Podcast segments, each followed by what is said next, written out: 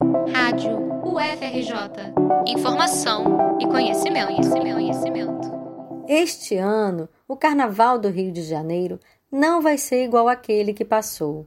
Não vai ter samba na Sapucaí, nem nas ruas da cidade, por decisão do prefeito Eduardo Paes e também dos movimentos ligados ao Carnaval Popular. Por meio do manifesto Carnaval em Casa, blocos, ligas, coletivos, oficinas e fanfarras anunciaram que não vão desfilar em 2021.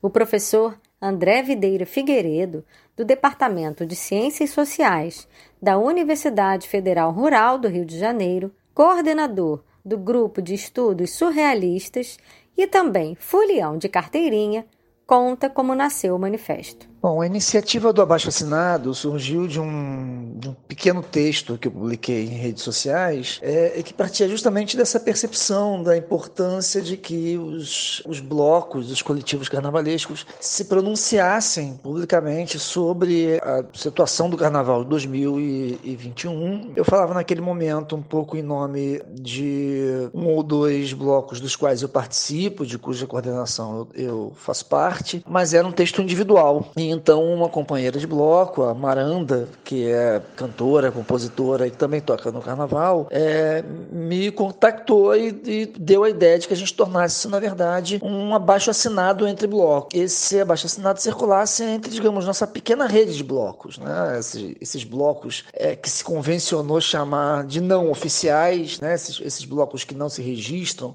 que não pedem autorização, que operam tanto quanto no improviso, né? no espontaneísmo e que forma esse carnaval não oficial. O que aconteceu foi justamente né, essa tomada dessa proporção inesperada do manifesto, em função do quão rápido ele rodou entre certas redes do carnaval, né, furando, né, mais especificamente, essa nossa pequena rede de blocos não oficiais. A gente acabou tendo essa surpresa muito feliz de perceber que o, esse texto sintetizava é, a posição de blocos que iam desde o Bola Preta, que é um bloco de 1918, é, é, passando pelos blocos da Liga Sebastiana, que são aqueles que surgiram nos anos 80, com o processo de redemocratização da sociedade brasileira e da luta contra a ditadura, e esses blocos mais novos, esses blocos do carnaval de fanfarra, esses blocos do espontaneísmo, do improviso.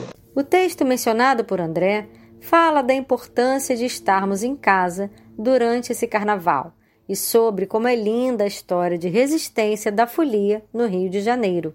Lembra também de momentos em que blocos, ranchos e cordões saíram às ruas lutando contra a opressão. O professor ressalta, porém, que muitas vezes a história se repete como farsa. André alerta que temos um governo que usa o negacionismo como instrumento para uma política de morte. Nesse contexto, por mais paradoxal que possa parecer, ficar em casa e suspender a festa é uma forma de resistência. A ideia ganhou milhares de adeptos, viralizando nas redes sociais e contando com a adesão de mais de 150 blocos que assinaram o manifesto. Foi muito rápido, na verdade contou é, com a participação de muita gente que ajudou né, a, a, replicar o texto original entre grupos e entre coletivos. Né? A Rita Fernandes, que é presidente Sebastiano, da Sebastiana, que é a liga de blocos que organiza esses blocos da retomada dos anos 80, participou muito ativamente. A Sebastiana é, assinou em peso. A Desliga dos Blocos, que é a liga dos blocos não oficiais, né, do carnaval não oficial, assinou também em peso peso, outras ligas também participaram muito ativamente. Então foi muito feliz perceber que esse texto sintetizava a posição de tantos blocos do Carnaval de Rua do Rio de Janeiro. Por outro lado, ficar em casa não significa não folhear. A ideia do movimento Carnaval em Casa é justamente levar para dentro dos lares um pouco do espírito de carnaval. No embalo, a hashtag Carnaval em Casa traz receitas de drinks, belisquetes, fantasias improvisadas, brincadeiras para a criançada, bailes virtuais e, claro, muitas dicas de lives para sonorizar a festa. Nesse quesito, o jornalista Ricardo Rabelo, editor da Agenda Bafafá, traz sugestões em primeira mão aqui para a Rádio FRJ pela primeira vez na história, não vamos ter carnaval, mas mesmo assim a gente vai poder acompanhar alguma coisa dos nossos queridos blocos que sambistas que enobrecem sempre a folia.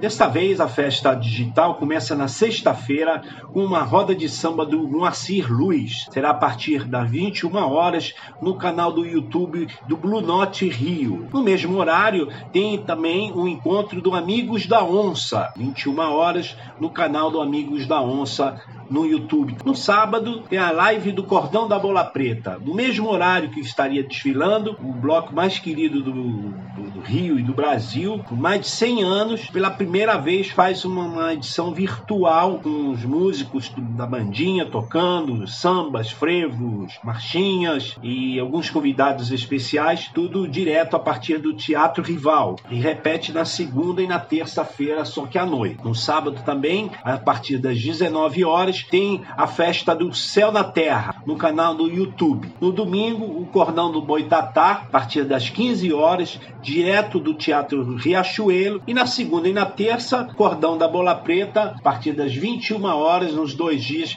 fechando esse carnaval atípico que a pandemia nos proporcionou em 2021. Mas que não seja assim, que ano que vem a gente venha com dobro de intenção, disposição e alegria para apenas lembrar dessa data como um passado que já se foi. Grande carnaval para todos, um grande abraço, agenda Bafafá. Apesar das limitações desse carnaval em casa, existe um otimismo em relação à próxima folia. Quando tivermos condições de tomar as ruas novamente, a expectativa é de que seja uma festa para lá de memorável. O também jornalista Davi Buter, que desde o início da pandemia pesquisa o histórico carnaval de 1919, vivido após a epidemia de gripe espanhola, conta sobre a catarse vivida naquele ano. Olha, eu acho que a maior representação da alegria é o tamanho da festa, propriamente, né? Porque a gente está falando, tudo bem, nos fiando aqui em, nas estimativas tão criativas e soltas é, da imprensa daquela época quanto as de hoje, é, mas chegou a se falar em torno de 400 mil pessoas, 500 mil pessoas no auge da festa, que era Terça-feira Gorda, que passavam as grandes sociedades pela Avenida Rio Branco e pelo centro da cidade. É impressionante. Você tem que levar em conta também é, que o Rio de Janeiro era uma cidade com algo em torno de um milhão de habitantes. Você tinha um contingente que vinha é, de outras cidades, vinha do interior, vinha inclusive de outros estados para ver o carnaval e, sobretudo, a terça-feira gorda. Blocos duplicaram, a quantidade de licenças de blocos duplicaram de um ano para o outro.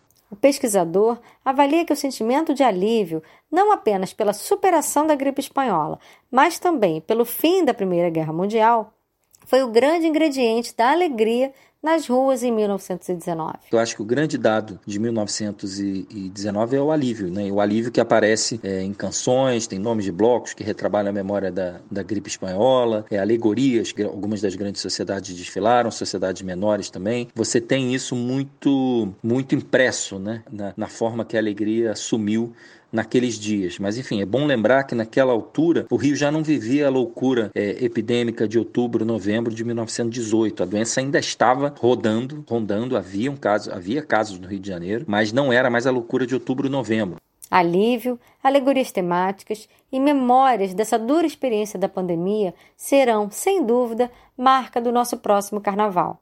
E o grito represado este ano ecoará sem dó. Venha como vier que seja um carnaval repleto de alegria, saúde e amor.